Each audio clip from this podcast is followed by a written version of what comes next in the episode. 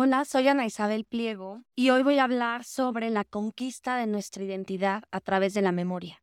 Hoy quiero compartir mi pensamiento acerca de la identidad, para lo cual me inspiro en el pensamiento de Paul Ricoeur, en Caminos del Reconocimiento.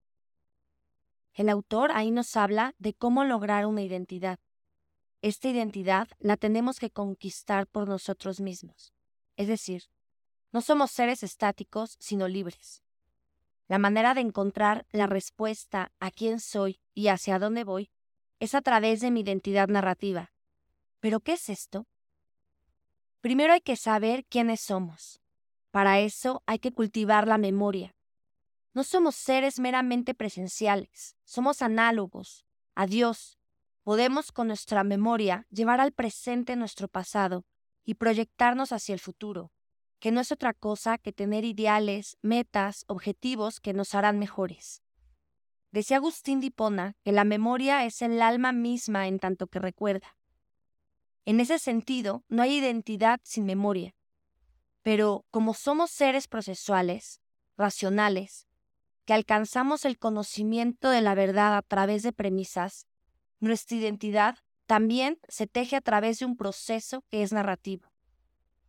Esa memoria de nuestra identidad no solo es individual, no solo se refiere a mi permanencia en la existencia exclusivamente, sino que es una memoria histórica que me hace parte de una civilización que ha encarnado ideales y promesas sociales de las que me he beneficiado en mi propia existencia. Aquí hay una analogía con Sócrates, quien se sabe deudor de la polis, de los que han contribuido para construirla. Pues así Riquer nos recuerda que tenemos una obligación con las promesas inconclusas que comenzaron pero no concretaron nuestros padres. Esto nos coloca como depositarios de promesas que nos preceden y que tenemos la obligación de cumplir. Esta memoria histórica es crucial. No somos una tábula rasa que destruye y no construye, que se olvida de los otros, que no agradece. Una sociedad con memoria y que incorpora en su trabajo individual el cumplimiento de promesas, es una sociedad que avanza, una sociedad ilustrada, una sociedad de pensadores y no de bárbaros. Hay una tensión dialéctica entre mi ipseidad, mi memoria, y la alteridad, entre la memoria y la promesa, que es dinámica, procesual, temporal, virtuosa, vital, humana, es el caminar cada día haciendo frente a nuestras metas. Es caminar sabiendo quiénes somos. Es un ir y venir que nos reconoce mientras reconocemos al otro en un diálogo encarnado en la acción.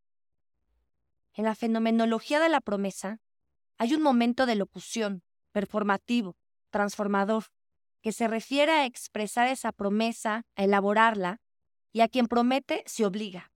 Y en esta obligación hay un beneficiario. Entonces la promesa tiene un sentido moral. Nos comprometemos para aumentar la bondad del mundo y esto tiene un ingrediente moral. Para concluir este pequeño audio, quiero que pensemos quiénes somos, cuál ha sido nuestra historia, para luego pensar hacia dónde queremos llegar, qué queremos lograr con eso que somos. No es una vuelta egoísta hacia uno mismo, cerrada y estática. Es una vuelta dinámica, virtuosa, que se abre al otro a través del diálogo más perfecto, a saber, el amor.